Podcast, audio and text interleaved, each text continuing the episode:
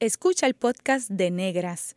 Este programa se emite los viernes a las 3 de la tarde por Radio Universidad de Puerto Rico en el 89.7 FM San Juan y el 88.3 FM Mayagüez. Todo un mundo de música e información.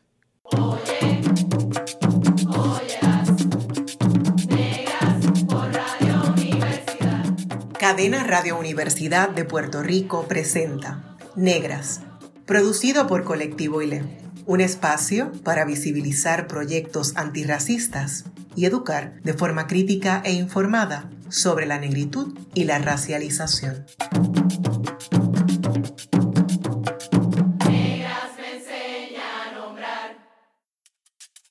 Gracias por sintonizar Negras les saludan Carmen Margarita Sánchez de León y esta servidora Bárbara Abadía Resach. Para conversar sobre derechos humanos y negritud, nos acompaña la abogada afrodominicana Elina Castillo Jiménez. Elina posee un Juris Doctor de la Pontificia Universidad Católica Madre y Maestra de República Dominicana. A su vez, completó estudios en Common Law y Derecho Internacional en la Universidad de Quebec en Montreal, Canadá. Además, obtuvo una maestría en Derecho Internacional Público con concentración en Derechos Humanos de la Universidad de Nottingham en Inglaterra. Bienvenida, Negra Elina, ¿cómo estás? Muchas gracias por, la invitación, estoy súper bien contenta de estar aquí hoy. Eh, te reitero, te reitero la bienvenida, Elina. Qué bueno, qué rico que estás aquí con nosotras. Y fíjate, eh, me gustaría que, que, empezáramos hablando sobre eh, tu infancia y tu crianza en República Dominicana.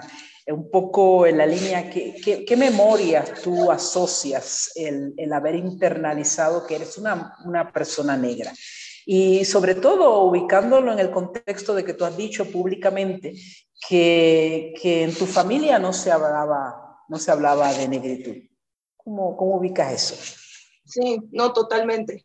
Bueno, creo que mencionar que, que, pues crecí en una familia bastante unida, bastante cercana y como haciendo retrospectiva sí me choca que, que en una familia en la que pues se solía hacer tantas actividades juntas y demás, pues este, habían ciertos temas de los cuales no se hablaba y, el racismo y la negritud era uno de esos, no necesariamente como, como una norma hablada, pero pues no, no son de los temas que, que, se levantan, a pesar de que es una familia que eh, pues tiene, es una familia visiblemente afrodescendiente, ¿no? Con, con miembros y miembros y miembros que son claramente y visiblemente afrodescendientes, ¿no? Eh, y yo sí recuerdo que crecí, eh, era, de alguna manera era como una burbuja, porque como no se hablaba el tema, y yo pues, con, con, los privilegios ¿no? De, de, del tono de mi piel del colorismo, pues no, no tuve que plantearme ese tipo de cosas por mucho tiempo durante mi infancia, ¿no? salvo, salvo quizás algunas marcadas excepciones. Y pues ahora ya viéndolo como adulta, sí, sí, sí me choca, como, como, como con qué es lo que facilitó y todavía facilita que sea tan difícil hablar de estos temas dentro de, mi familia. Yo creo que es un reflejo micro de, del cosmos de República Dominicana, ¿no? En donde es muy difícil hablar de estos temas sin que te tilden de exagerada o eso no es así, ¿no? Porque pues en República Dominicana no somos negros, ¿no? Esa es la idea con la cual continuamos viviendo. ¿no? Entonces sí, sí son como las memorias que me llegan a la mente cuando pienso en, en, en, cómo crecí y en qué momento yo me identifico ya como mujer negra, que no es hasta que ya soy eh, una joven. Mientras era niña no, no era algo que yo podía visibilizar. Y a, y a pesar de eso, Elina, este, eh, imaginamos que, dentro de esa situación hubo, algún hostigamiento racial, lo que llamamos este, ahora el bullying. Eh, ¿Tú podrías eh, traernos alguna narrativa de, cómo fue ese proceso de socialización siendo racializada como no blanca en nuestra hermana República Dominicana? Sí, yo creo que eh, te, o sea, tengo una memoria de, de cuando era niña que, que ejemplifica muy bien eh, cómo se manifiesta el racismo, yo creo, en República Dominicana, que es obviamente al ser un problema complejo se manifiesta de varias maneras, pero lo que me pasó ahora ya de adulta, viéndolo hacia atrás, digo, wow, o sea, es tal cual un reflejo, ¿no? De, de dónde viene en parte el racismo en mi país. Y, y pues, o sea, le cuento, yo cuando era niña, estaba como en primero de primaria, algo así. Eh, pues vamos a un lugar con mi familia un fin de semana y, mi mamá me lleva a mi, hermana y a mí a hacernos unas trenzas. Eh, que pues para quienes nos escuchan, no, o sea, normalmente en, en, mi entorno y cuando yo crecí nos hacíamos trenzas, pero de a dos, de a tres, no de las chiquitas con cuentitas y con bolitas, ¿no? Entonces para mí esa era la primera vez. Yo estaba súper emocionada y pues mi mamá también, mi hermana también, y pues nos veíamos súper bonitas. Y el lunes vamos a, a la escuela, ¿no? Como uno correspondía y al final del, del día, o sea, y mis, y mis compañeros de la escuela, o sea, mi compañerita feliz, o sea, qué bonito, qué chulo, porque claro, llevaba colores, no sé qué, bueno. Punto es que al final de la jornada, que, que mi papá no va a recoger a mi hermano y a mí, eh, la profesora le dice, como mire, su hija no puede volver así mañana a la escuela. Si ella vuelve con esas trenzas, yo no la voy a dejar entrar a mi aula porque ella parece una haitianita. Como, como si eso fuera algo malo. O sea, como si, si eso fuera un, o sea, un insulto, algo que uno no quiere ser. Y creo que me marcó muchísimo porque yo todavía hoy recuerdo que decía, pero es que es justo, eso no es, ¿por qué eso es algo malo? O sea, mis trenzas no son algo malo, es tan bonita, mi pelo está arreglado, o sea, pues, no, yo, yo, esa era como mis ideas de Elina de primero de primaria, no entendía. Y mientras mi mamá me quitaba las trenzas, llegó tardísimo, porque mi, mi mamá y mi papá también trabajaban mucho, pero mi mamá en esa época pues, trabajaba llegaba súper tarde a la casa, quitándome la trenza en el baño a súper altas horas de la noche, yo llorando porque no entendía, para mí era una injusticia. Y siento que mi mamá en ese momento, ahora ya sí lo puede como ver mejor, pero en ese momento también le hacía falta como las herramientas, no solamente de, para explicarme a mí lo que estaba pasando, pero incluso quizás hasta responderle a, a, la persona que le dijo, tu hija no puede venir con esa trenza a la escuela mañana que claramente fue un acto discriminatorio, ¿no?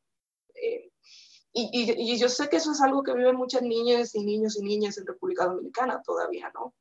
Eh, porque pues así se manifiesta el racismo, ¿no? Esta idea de que lo, eh, lo, negro es haitiano y lo haitiano es de afuera y no somos nosotros, ¿no? Esta identidad de que República Dominicana no es una, una sociedad negra, no es una nación negra, pero los vecinos sí. Entonces no tenemos que definir contra Haití, como una nación negra, ¿no?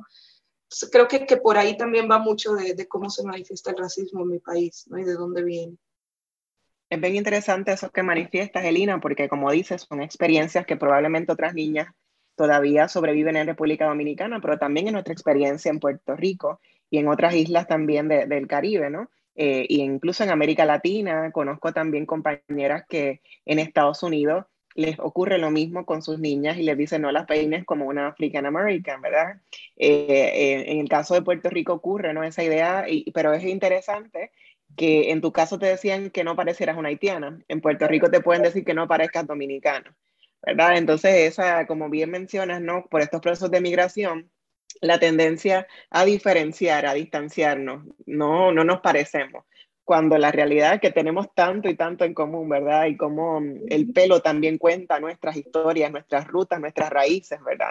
Eh, pero qué mal, ¿verdad? Que esa experiencia que comentas del, para los años 90 todavía lamentablemente se sigue repitiendo en pleno siglo XXI, ¿no? Eh, mencionas que hay muchas maneras en las que se manifiesta el racismo antinegro en República Dominicana. Me gustaría que nos pudieras quizás ampliar con un poquito algunos otros ejemplos, más de esa experiencia, ¿verdad?, de, de, la escuela eh, y de ese proceso de socialización, el no hablar, la negación del racismo antinegro, los negros haitianos. ¿De qué otras maneras puntuales se manifiesta el racismo en República Dominicana? Sí, yo creo que para mí una de las cosas más chocantes eh, en cómo se manifiesta el racismo es justamente justamente cómo enseñamos nuestra historia.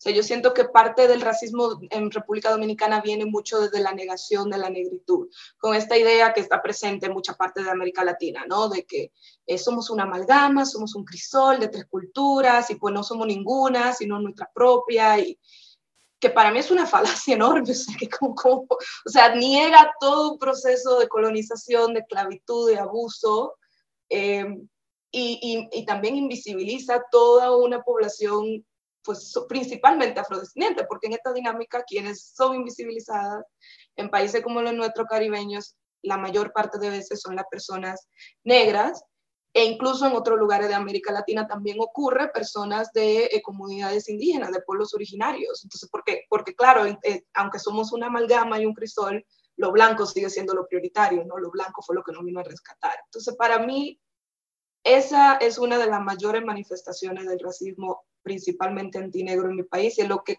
desde donde salen muchas de las manifestaciones más cotidianas, si le podemos llamar de esa, de esa manera, o sea, desde que para tú, muchas veces para aplicar un puesto de trabajo, peinados eh, que se puedan tildar como no apropiados, casualmente, obviamente no es casual, pero casualmente son peinados o, o estilos de pelo que evocan nuestras raíces afro, ¿no? O sea, el pelo rizo, eh, las trenzas, de nuevo, ahí volvemos, ¿no? Eh, cierto tipo de cortes en, en, en, hombres o en personas que se identifican como hombres. Eh, fácilmente te un trabajo y sobre todo en instituciones súper rígidas, si le puedo llamar de ese modo, ¿no? Como bancos, tiendas, en donde se asume que tú le ofreces un servicio y que, tú, y que tu forma de verte es un reflejo de la empresa, pues no podemos aceptar nada negro dentro de esa imagen porque no es lo adecuado, es sucio, feo, no es, no es profesional, ¿no? Y hay otros elementos también, quizá como eso de lo más cotidiano, que claro, te afecta el derecho, ¿no? A, a poder vivir tú libre, libremente, expresar tu personalidad, pero incluso en el ámbito de seguridad pública, de detención arbitrarias, ¿no? La persona que suelen tener que enfrentarse con la policía regularmente, que no, no, es una cosa de un día, sino que regularmente son las personas en los barrios, en los sectores más excluidos de las zonas urbanas, por ejemplo, y ahí casualmente también de nuevo, ¿no? Son personas visiblemente negras las que enfrentan a la policía, ¿no? Igual al momento de, eh, como persona migrante, como persona migrante el tratamiento se ve clarísimo. Si tú eres una persona de, cierto tono de piel o blanca, ah, no, pues te recibimos con los brazos abiertos, ¿no? Como, como sociedad me refiero, ¿no? Y pues eso se manifiesta en los individuos también, porque al final del día nuestro país están compuestos por personas, ¿no? Em, yo diría que, que son algunas de las muestras. Estoy segura que, que, la gente que nos escucha se va a identificar con esas cosas también, de que seguramente ocurren en sus, en sus contextos, ¿no? Con, con la particularidad del lugar en donde estén, pero creo que, que eso habla mucho también de, de, cómo es un problema estructural el racismo antinegro, ¿no? Fíjate, y aprovechando, Elina, que, que hablas de en el contexto en donde se estén, no pasamos por alto que tú has tenido la oportunidad de vivir en distintas jurisdicciones, tanto por motivos de trabajo como por motivos de estudio. Entonces, un poco, eh, ¿cómo ha sido eh, la experiencia de prejuicio y discriminación para una mujer joven y una mujer joven negra dominicana? Eh, si lo comparas en las jurisdicciones de Canadá, que es uno de los países que la gente tiene que es de más avanzada, Canadá, Inglaterra, Costa Rica y México. ¿Cómo comparas? Sí, uf, qué buena pregunta. Yo creo que en mi experiencia muy personal, y bueno, claro, no todo lo que he ido diciendo aquí es, es Elina la persona, ¿no? Como todo, todas mis experiencias personales. Eh, ser dominicana, como decía una mujer joven dominicana viviendo en el extranjero, a mí me ha planteado principalmente dos elementos de, en lo que se manifiesta claramente el racismo antinegro que, que pues debemos enfrentar, ¿no? Una es la, la, hipersexualización de la mujer caribeña, yo creo. ¿no? Y, y cuando pensamos en eso, es una mujer negra, ¿no? O sea, la imagen que nos viene a la cabeza. O sea, lo he vivido como persona joven, ¿no? Y sobre todo como estudiante en mi, en mi tiempo eh, pasado como estudiante en países extranjeros, es esta idea al salir de fiesta o al salir a un bar o incluso hablar con una persona en el campus, o sea, nada no, no en un contexto no de fiesta, por, llamarlo de otra manera, esta idea de que por ser dominicana entonces eh, debo de tener ciertas prácticas o debo de tener ciertas inclinaciones simplemente porque soy de un país del Caribe y soy una mujer negra, ¿no? Y creo que la primera vez que yo me di cuenta de eso fue justo la primera vez que salí de República Dominicana a estudiar, que no fue por un viaje, que no fue por de, paseo, que me fui a visitar familia o lo que sea, ¿no? Antes de eso. Eh, de otra manera no sé si me hubiera podido dar cuenta, porque yo creo que estando en República Dominicana, eso eh, hay una hipersexualización también, claro, pero, pero es distinta. Tiene otras raíces, en mi opinión. Estando afuera, el elemento es justo. Veo tu origen, veo de dónde vienes y pues tengo en mi cabeza este imaginario social eh, o sea, formo parte de tu imaginario social que asume que por tu venir de aquí, pues tiene ciertas características, ¿no?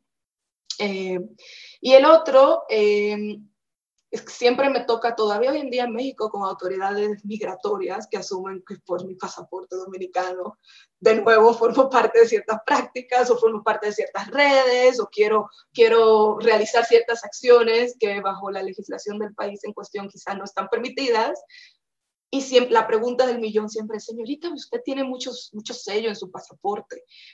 Yo estoy muy orgullosa de haber tenido la oportunidad de viajar lo mucho que lo he podido hacer a mi corta edad, ¿no? Yo no lo tomo por, por dado, es un privilegio y me siento muy orgullosa, pero también eso genera, por alguna razón que no logro entender, cierta perspicacia en las autoridades migratorias porque tú de este país y cómo te ves, porque has viajado tanto, ¿qué haces? debo asumir que estás haciendo algo. Que con otras amistades, por ejemplo, que hemos viajado juntos, eso no ocurre, ¿no? Es, es, y claramente ahí hay un elemento, como les digo, en mi opinión, que tiene que ver con de dónde vengo y cómo me veo, ¿no? Entonces, yo, yo diría que esas han sido las, las dos como experiencias muy, muy, muy, muy, muy marcadas, ¿no? Cuando en, eh, viviendo fuera en, en, todos los países de distinta manera una y otra, ¿no? Luego ya en cada uno de nuevo, volviendo al contexto, ha habido particularidades. Yo viví en Inglaterra durante el Brexit y sí tuve varias experiencias eh, bastante, pues si fuera antropóloga volvería a ir y, estudiaría, porque, porque si, si, si, si hago como ese detachment de lo que me pasó a mí, como wow, o sea, qué, qué sorprendente, ¿no? Que, que, con un proceso político de esta naturaleza salgan tantas cosas, ¿no? Eh, pero sí, creo que quizá lo voy a dejar ahí, pero definitivamente sí te marca, el vivir en el extranjero sí te marca de esa, natural, de esa manera, porque te das cuenta de todos esos prejuicios principalmente que la gente tiene por, por de dónde vienes y por cómo te ves, ¿no? Sí, me parece bien interesante lo que comentabas, Elina, incluso desde antes cuando estabas hablando de tu experiencia en República Dominicana, particularmente el asunto del colorismo. ¿verdad? Todavía incluso en Puerto Rico la gente es como que, ¿qué es colorismo? ¿Cómo es que funciona esto? ¿no? Eh, y entonces eh, mencionabas que República Dominicana, el hecho un poco de que en, tu propia familia no se era de negritud y de que tú no tuvieses esa conciencia de que eres una persona no blanca en Dominicana, pues no se dio hasta un poco más de adulta, ni siquiera la experiencia de, de las trenzas, eh, ¿verdad? Te hacía porque eras muy niña para, para entender eso.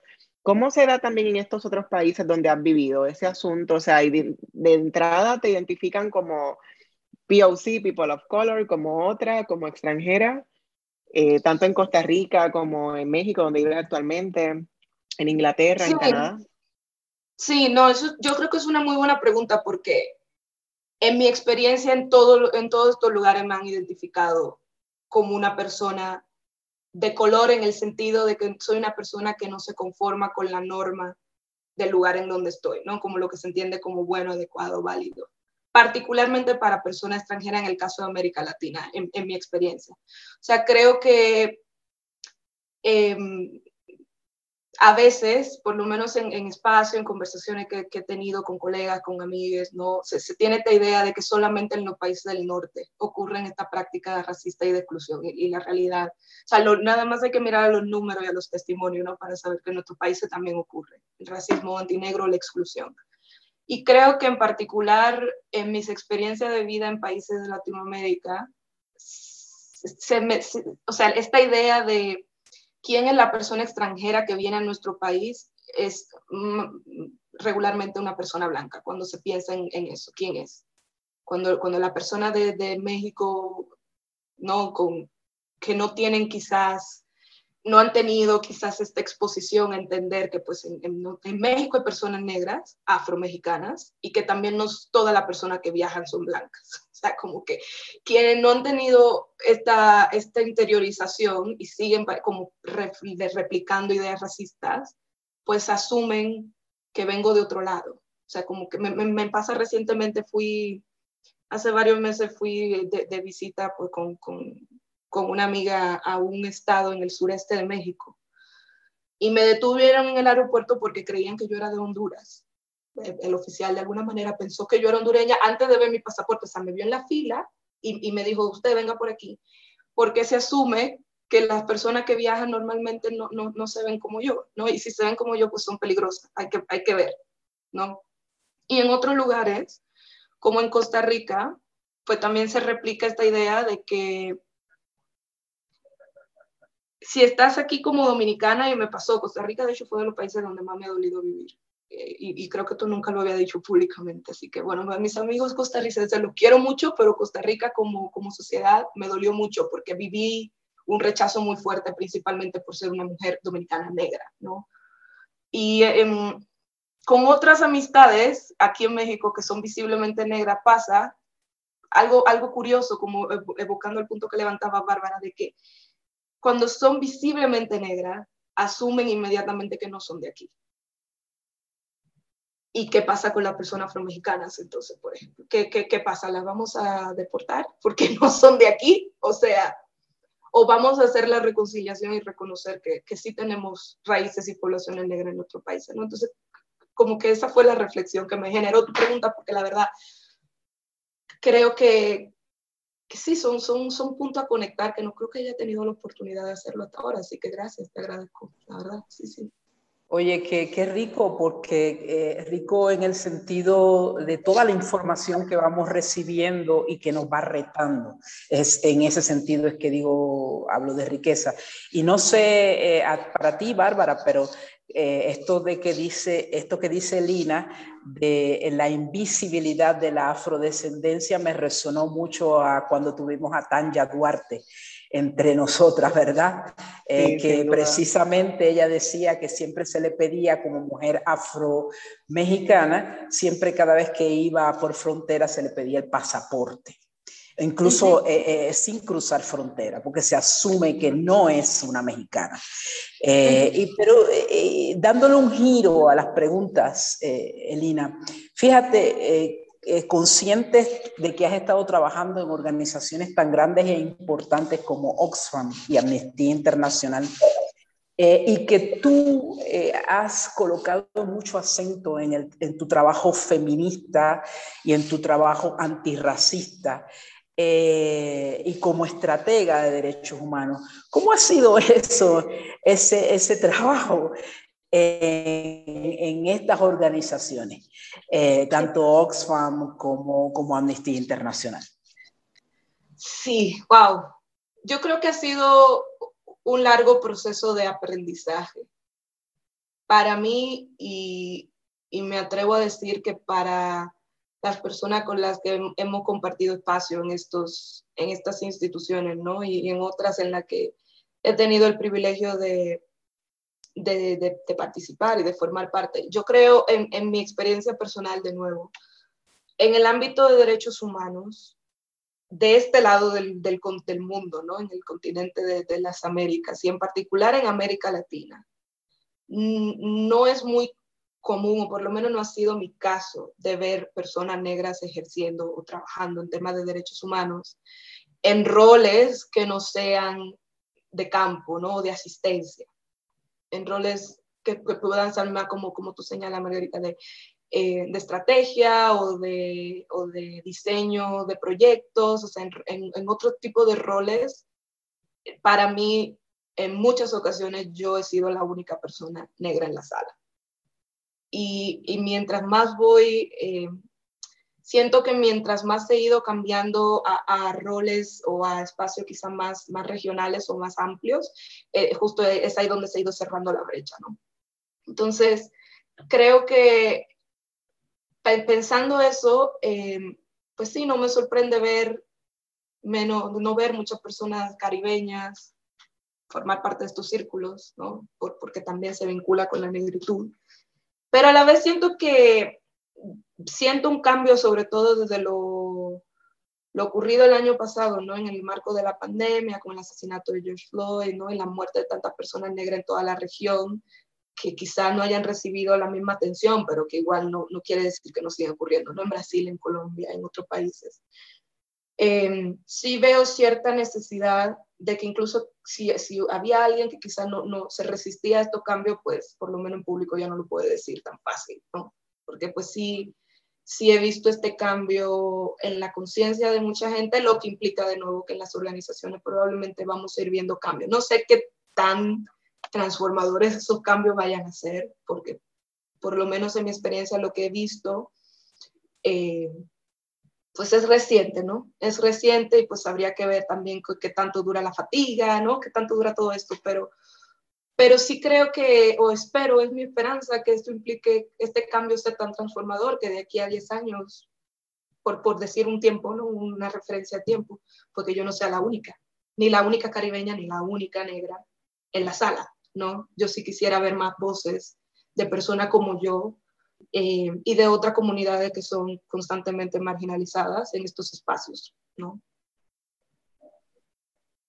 Elina, en esta conversación que nos ha dado tanta información tan importante, no has dejado de vincular el asunto de género y con raza y etnicidad, ¿verdad? Como todo eso está ahí transversal.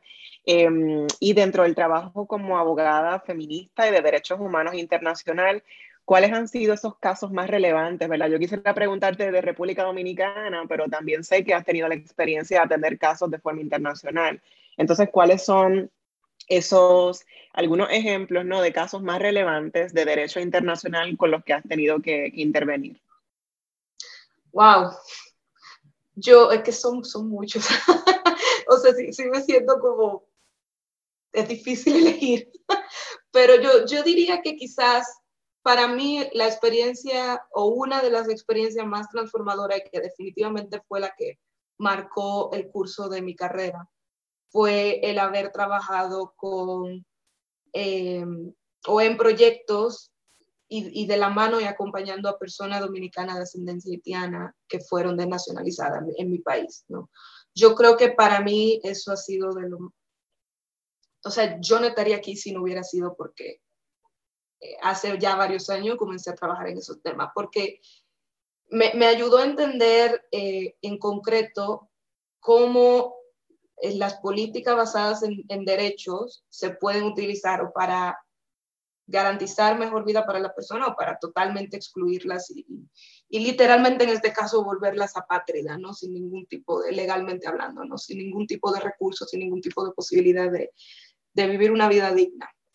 Eh, yo diría que si tengo que elegir como una, esa sería como la experiencia, ¿no? De acompañar a estas personas en su lucha que todavía no ha acabado eh, para lograr un reconocimiento. O sea, es tan sencillo como que se reconozca que son personas dominicanas, tanto como yo y tanto como otra persona, ¿no?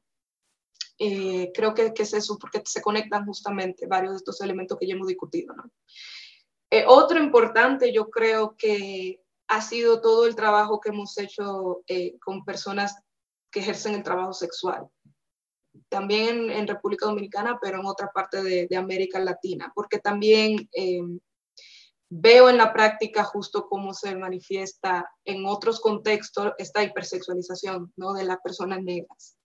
Eh, y aquí pues trabajando con mujeres cisgénero y con mujeres trans, pues sí, eso son situaciones muy, muy, muy dolorosas, pero también ver el poder de la persona de, de salir a ejercer y demandar sus derechos a través del dolor y a través del daño. Y a pesar de que constantemente tu comunidad te dice no vale nada, eh, nunca vas a tener derecho a nada, o sea, ¿sabes? O sea, ese tipo de, de ideas, eh, pues sí, es bastante, es bastante sanador, yo diría, poder vivir esas cosas. Y Elina, eh, eh, eh, venimos acompañando desde hace un tiempo toda la situación de la desnacionalización de compañeras y compañeros dominico-haitianos. Desde hace algún tiempo se han llevado diversos casos en la Corte Interamericana. Son, han sido múltiples las luchas en distintos momentos y se sigue trabajando. ¿Cómo, cómo está la situación actualmente? Eh, sí. ¿Y cuáles han sido los avances, si algunos? En este proceso de, lucha, ¿no? que ya pronto va para 10 años, ha habido ciertos avances, pero en mi opinión personal no han sido del todo suficientes. Poco después de la sentencia eh, 168-13, las autoridades dominicanas implementaron algunas acciones tratando de mitigar, eh, no es, es, mi análisis personal, mitigar sobre todo la, la, vergüenza internacional que esto generó, ¿no? Y creo que eh, aunque hay personas que quizás han podido remediar su situación a través de estos mecanismos, el, el problema principal es que tuvieron que declararse como personas que no eran dominicanas. O sea, tuvieron que naturalizarse primero y luego esperar a que, a que las autoridades dominicanas les den sus documentos. ¿no? Y para mí eso es, eso es una falla muy importante, ¿no? porque pues, luego implica todo un proceso de negación eh, a nivel colectivo y a nivel legal. Y ahora justo las, colegas de, de, colectivo como Reconocido, MOSH, CEDESO, ¿no? que son organizaciones que, que van acompañando eh, a las personas que han tenido que vivir esta experiencia. Hace poquito, porque el aniversario es en septiembre de la sentencia, justo estaban declarando, ha habido medidas, unas 700 personas recibieron eh, la naturalización hace el año pasado o antepasado, si no me equivoco, pero todavía estamos guardando documentos y desde, desde el 2013 hasta acá, esta persona tiene sus vidas suspendidas, ¿no? Y yo diría que eso es como que es lo que quisiera que la gente se lleve, ¿no? O sea, tu vida está suspendida porque tu gobierno, tus autoridades asumen que tú no eres de aquí. Y, y lo que procede es entonces eliminarte, ¿no? Borrarte del registro civil. Eh, pero bueno, quizás la lucha no ha parado, las organizaciones siguen, las personas siguen y ahí lo que, lo que procede es que las autoridades dominicanas busquen mecanismos más efectivos para otorgarle a esta persona la documentación que le corresponde por su nacionalidad dominicana. O sea, que cese esa negación y que se repare ese daño. En breve regresamos con Negras y continuaremos dialogando con Elina Castillo Jiménez en torno a su trabajo como abogada feminista de derechos humanos. Sigue en sintonía con Radio Universidad de Puerto Rico. La clase de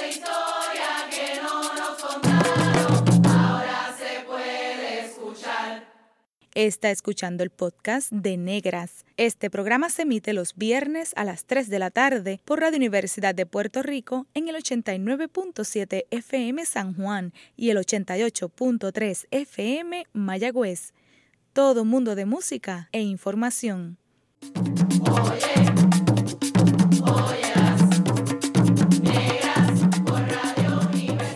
Usted está escuchando Negras, inspirada en las grandezas de nuestras ancestras. Y les saludan Bárbara Abadía Resach y Carmen Margarita Sánchez. Hoy conversando con la licenciada afrodominicana Elina Castillo Jiménez sobre derechos humanos y negritud. Elina, esta conversación, ¿verdad? Ha girado en torno a, muchos temas, principalmente eh, raza, derechos humanos, ¿verdad? El asunto de la negritud, la violencia. Eh, sabemos que actualmente eh, pues ejerces tu trabajo como abogada antirracista y feminista eh, desde una zona donde hay mucha gente haitiana pasando por una situación muy difícil, ¿verdad? ¿Qué nos puedes contar sobre la comunidad haitiana que está ahora mismo tratando de ser recibida tanto en México como en Estados Unidos? Sí, no, yo creo que siempre se tiene en mi experiencia esta idea cuando cuando uno se refiere a Haití, que como de, pena y de, como es, una sensación que me cuesta describir por esta idea como de pobrecitos, ¿no? Pobrecitos le pasa todo lo malo, cómo pueden tener tan mala suerte, ¿no? esta es la narrativa que, que suelo escuchar desde muchísimos años, ¿no? Viviendo, viviendo y viniendo de República Dominicana y en otros lugares, ¿no? Y, y me gustaría como desafiar esa, esa narrativa, porque la realidad es que no es una cuestión de suerte, es una cuestión histórica, en mi opinión, es una cuestión que tiene mucho que ver con la formación de la primera República Negra de las Américas, ¿no? Y, me atrevo a decir que del mundo, ¿no? 1801, 1802. Entonces, creo que tiene, tiene para mí, lamentablemente, o sea, ver la situación de Haití es una, es una situación compleja, claramente tengo colegas y amigas que me dirían, bueno, pero no es tan fácil como decir que por una cuestión racista en Haití pues ha habido muchos elementos históricos, pero, pero la realidad es que no podemos decir que el racismo no está ahí, ¿no? Dentro de nuestra política internacional, eh, de nuestro estudio geopolítico, ¿no? Y ahora cuando lo ponemos en contexto, ¿no? En esta nueva, eh, esta nueva... Eh, emergencia, ¿no? De personas haitianas tratando de llegar a territorio donde su vida o su seguridad no puedan, puedan tener un mínimo de garantías. Eh, pues de nuevo nos tocamos con, con esta narrativa que, ay, pobrecitos, qué pena, pero aquí no. Aquí no vengas, o sea, me da mucha pena lo que te está pasando, pero aquí no, yo no, no te tiendo una mano amiga, no, no, te, no, no me siento cómodo recibiéndote. Y creo que algunas, algunos países de la región en los últimos años, de alguna manera u otra, han eh, recibido, y cuando, cuando me refiero a recibir, me refiero a que las personas haitianas han llegado y se han asentado allá, ¿no? Tratando justamente de buscar nuevos horizontes. Y ahora que nos topamos con esta nueva ola, pues vemos autoridades de la región no asumiendo el compromiso de eh, ofrecer protección internacional a la persona que lo necesita, ¿no? Ofrecer protección internacional a quienes eh, no pueden retornar a su país de origen porque las condiciones no lo permiten, o sea, no hay condiciones que garanticen que su vida va a estar eh, sin, pues, sin riesgo, que su libertad, que su integridad o incluso sus derechos económicos, sociales y culturales, ¿no? Porque seguimos a veces también con esta idea de que solamente la libertad o la vida son los elementos que te, que te abren acceso a, recibir protección internacional, pero desde la perspectiva del derecho internacional y los derechos humanos, no, también en situaciones en donde, que por ejemplo lo hemos visto en otros países de la región, en donde quizás huracanes u otras manifestaciones naturales tienen un impacto desproporcionado en ciertas poblaciones, ¿no? Y que no es casualidad, o sea, los desastres no son naturales del todo, ¿no? O sea, que, que, un grupo poblacional se vea más afectado que otro tiene mucho que ver con elementos estructurales y ahí justamente reconociendo eso es que pues deberían de recibirse, ¿no? Con protección internacional y lo vemos desafortunadamente en las o sea, lo hemos visto en la noticia, el tratamiento que la persona haitiana recibe en la frontera norte, en Estados Unidos y México, y en la frontera sur de México y Guatemala, eh, en la que, pues sí, las, las, fotos para mí muestran justamente cuál es la, la con la que se reciben, ¿no? No son, no son personas que, que recibimos de forma tan fácil, ¿no? Y, uno, y yo creo que esas cosas no deben de hacer cuestionarnos por qué. ¿Por qué eh, este tratamiento sobre todo teniendo en cuenta el contexto, ¿no? Que hace poquito, pues también tuvimos situaciones complicadas con otros países del mundo y la respuesta no fue la misma. ¿Por qué? ¿No? Y pues para mí pues tiene mucho que ver con el racismo. Sí, y, claro, fíjate, eh, eh, siguiendo con, con, esa pregunta que tú nos plantas, eh, sabemos que muchos de, de, los, de los procesos de investigación y acciones eh, eh, jurídicas y de política están relacionadas, por ejemplo, a los datos duros y las estadísticas, ¿verdad? Entonces te pregunto, ¿los datos y las estadísticas sobre la población de mujeres negras eh, víctimas de violencia sexual y de género son confiables? Uf, qué buena pregunta. Yo, yo creo que quizá tomando un paso atrás, los números son un reflejo, ¿no? De, de, de, situaciones complejas sociales que vemos, ¿no? De ahí la importancia de que estos números sí puedan reflejar cuáles son las personas que se ven impactadas por estos fenómenos, ¿no? En el caso, por ejemplo, de la violencia basada en género, la violencia contra las mujeres, ¿no? La violencia basada en, en incluso en, en, otro tipo de elementos, ¿no?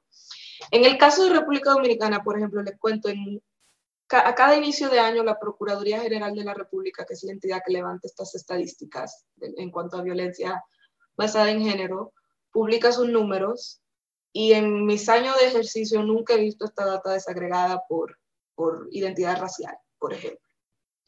Nunca. O sea, en 2020 me parece que eh, los datos eran eh, unas, unas 15 mil unas 15 denuncias por eh, violencia basada en género en general y que, y que luego se va desagregando por, por tipo penal, digamos, ¿no? por crimen, llamarle de alguna manera, pero nunca ha sido desagregada por, por identidad racial, lo que a mí me choca, porque claro, ¿cómo podemos entonces ver, de nuevo, volviendo al, al, al, uno de los puntos anteriores, cuáles son las poblaciones más afectadas para luego entender por qué? ¿No? Entonces, confiables, pues, no, no sé si confiable o no confiable sean, sean los términos más idóneo porque también en mi experiencia en, contextos de violencia basada en género, pues los números normalmente vienen a partir de denuncias.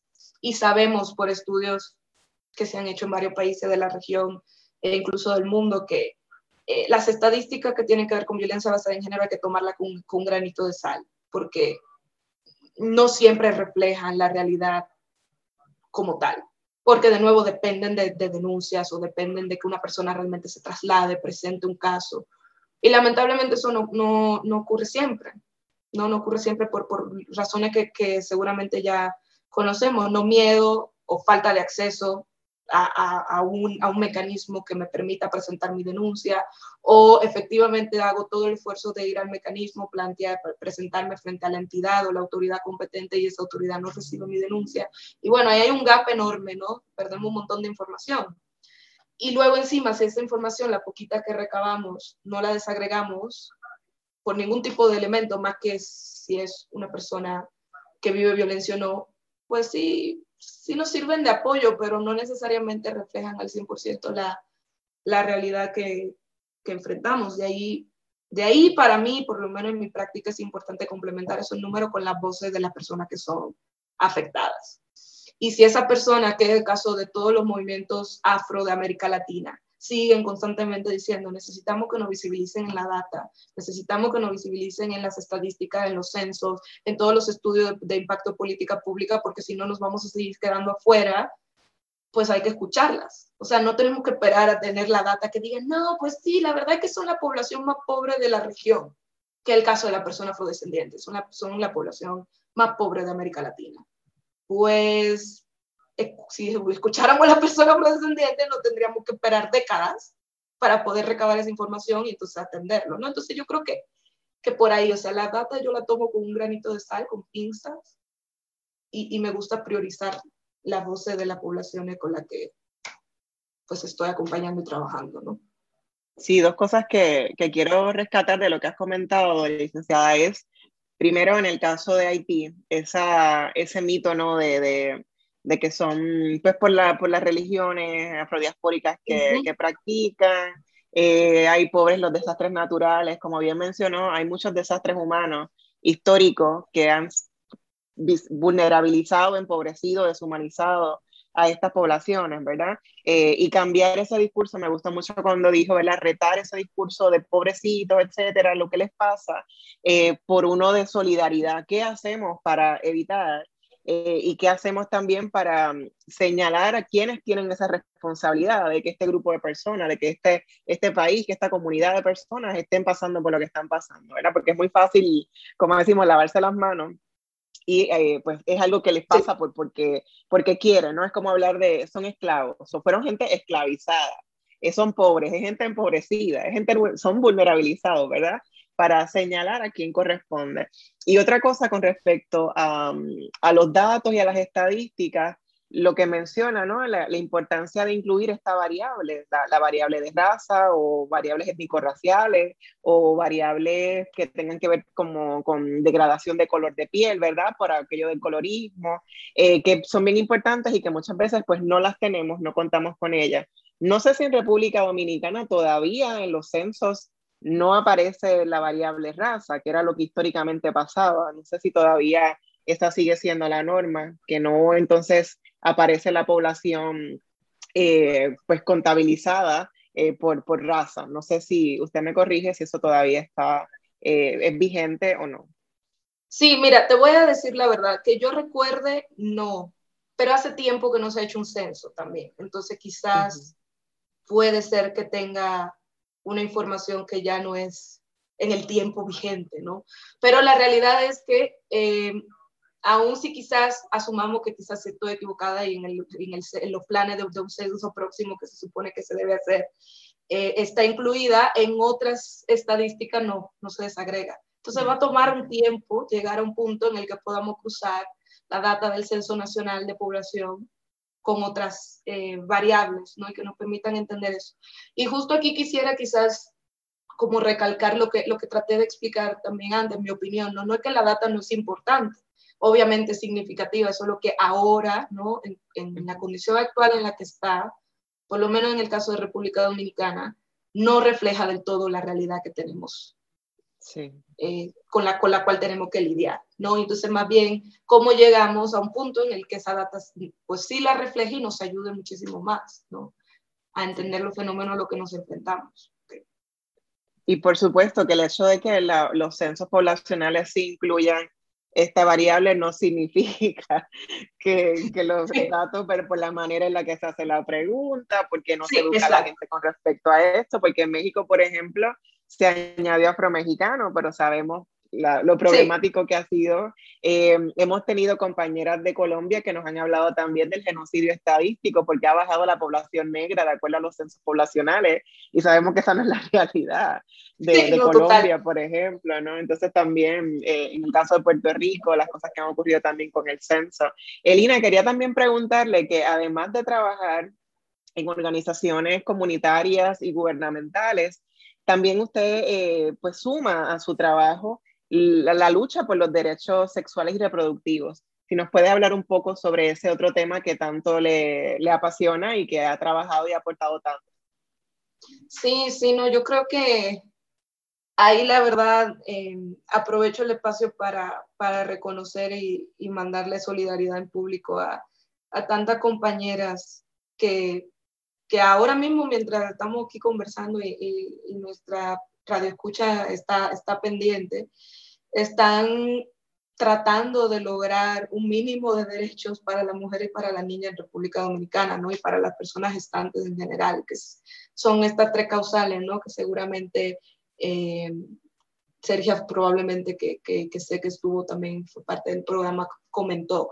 Yo creo que no podemos desasociar la importancia de los derechos sexuales y reproductivos, de los derechos de las mujeres y en general de los derechos humanos del el impacto que pueden tener en garantizar una mejor vida para las mujeres negras, ¿no? En general. O sea, como que em, muchas veces en mi, en mi, en mi experiencia y en, los espacios en donde he estado se suele conectar la lucha por los derechos sexuales y reproductivos con em, imágenes eh, de mujeres que no necesariamente son negras en específico. ¿no? Yo creo que es una idea y una, y una narrativa que también de nuevo hay que desafiar porque no es el, no es el caso. O sea, en República Dominicana ahora mismo no, no, no lo es, o sea, es, un grupo bastante diverso de, de, personas. Y al final del día, la garantía de estos derechos, pues se trata de poder elevar la calidad de vida de quienes han sido obligadas a vivir vida de miseria, en el sentido de que no están en esa condición porque quieren, ¿no? Sino que está en esa condición por todo un sistema estructural que las obliga a vivir en una situación que nada tiene que ver con la promesa de los derechos humanos, Y en el caso de las mujeres, justo el poder decidir sobre su cuerpo, el poder tener acceso a servicios de salud sexual y reproductivos y el poder tener acceso a una educación sexual integral desde temprana, ¿no? sin ningún tipo de barreras, es fundamental. O sea, la lucha por el aborto ¿no? Por poder tener acceso a un aborto eh, legal, seguro, gratuito, es simplemente una línea más de todo este universo de cosas que le acabo de mencionar y que toda procura solamente poder ayudar a que las mujeres, en particular las mujeres más marginalizadas, que suelen ser las mujeres negras, ¿no? no tengan que vivir por la experiencia de tener que ponerse en una situación en la cual no tienen idea de si van a salir vivas o no, porque no tienen acceso a un mecanismo seguro.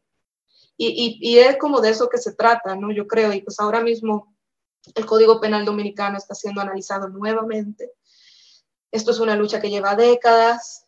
Eh, yo, yo, tengo esperanza de que en, en, mi vida yo pueda ver por lo menos las tres causales una realidad eh, y espero que no tenga que esperar tanto. Yo espero que, que esta, este periodo legislativo sea el que, el que finalmente eh, diga y confirme que a las autoridades dominicanas sí le importa la vida, la salud y la integridad de las mujeres, la niña y la persona gestante en el país y que no es simplemente eh, algo que se dice frente a la cámara cuando nos parece conveniente, no, sino que es un compromiso real y que se manifiesta en la ley y que luego se manifieste en el acceso real, ¿no? De las personas a estos servicios. Elina, eh, Sí, estamos, hemos estado hablando eh, de los derechos sexuales y reproductivos y, de la justicia racial. Esto siempre me, me acuerda que eh, no son, como a veces se hacen análisis de procesos lineales, como estamos siempre en un proceso de espiral en donde eh, la lucha y asegurarnos que estos derechos se sostienen y se mantienen es constante. Los procesos de educación son constantes.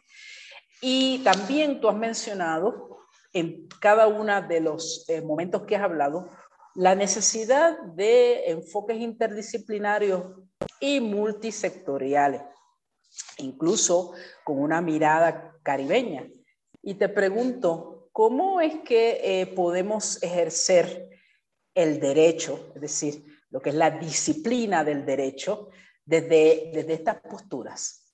Para mí, creo que el, punto de partida es reconocer para mí que el derecho es una herramienta de las, de las ciencias sociales, ¿no? Que se puede utilizar justamente para la transformación social. Pero desde el derecho realmente abordamos eh, más que nada la cómo, cómo distintas prácticas e ideas, ¿no?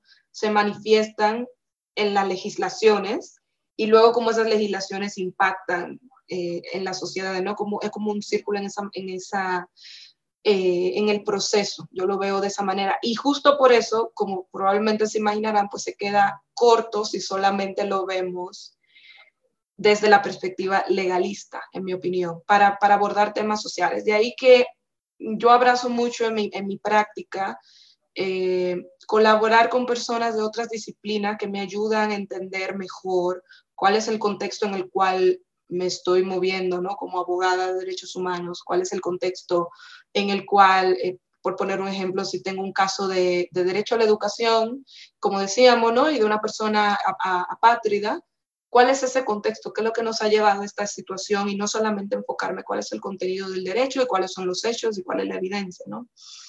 Eh, y, y pues también multisectorial porque creo que en nuestras sociedades pues no, no aunque, aunque la teoría del derecho y en particular de derechos humanos eh, ve al Estado como el, el, garante y el responsable de, de, proveer derechos humanos, la realidad es que los estados están compuestos por instituciones, por sectores y por personas.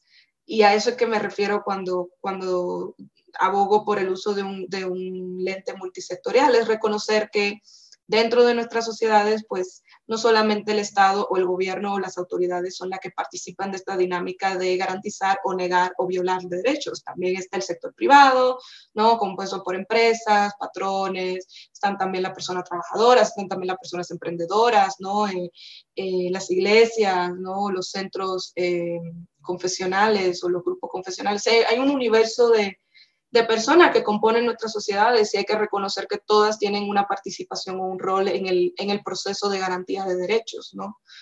Em, y así lo veo, sobre todo porque por mucho tiempo el derecho, desde mi lente, se ve como de esta, desde esta postura eh, en, los países como, como República Dominicana que tienen una, una base de derecho civil, ¿no? Eh, de derecho eh, que no es cómodo, se, se, ve mucho hacia Francia, ¿no? Y países con, con legislación codificada como la matriz de alguna manera, ¿no? Y, y, muchas veces en los estudios de derecho se obvian los aportes que personas de color sí han hecho el desarrollo de estas teorías que hoy en día estamos aplicando. Y cuando digo teoría me refiero como a, lentes de estudio, ¿no? No, no, no a que no existen, sino que, que justo el, el, la práctica de cómo se hace derecho y cómo se garantizan derechos, también hay una, una creciente literatura desarrollada por personas de color que abogan por un, un uso crítico del derecho.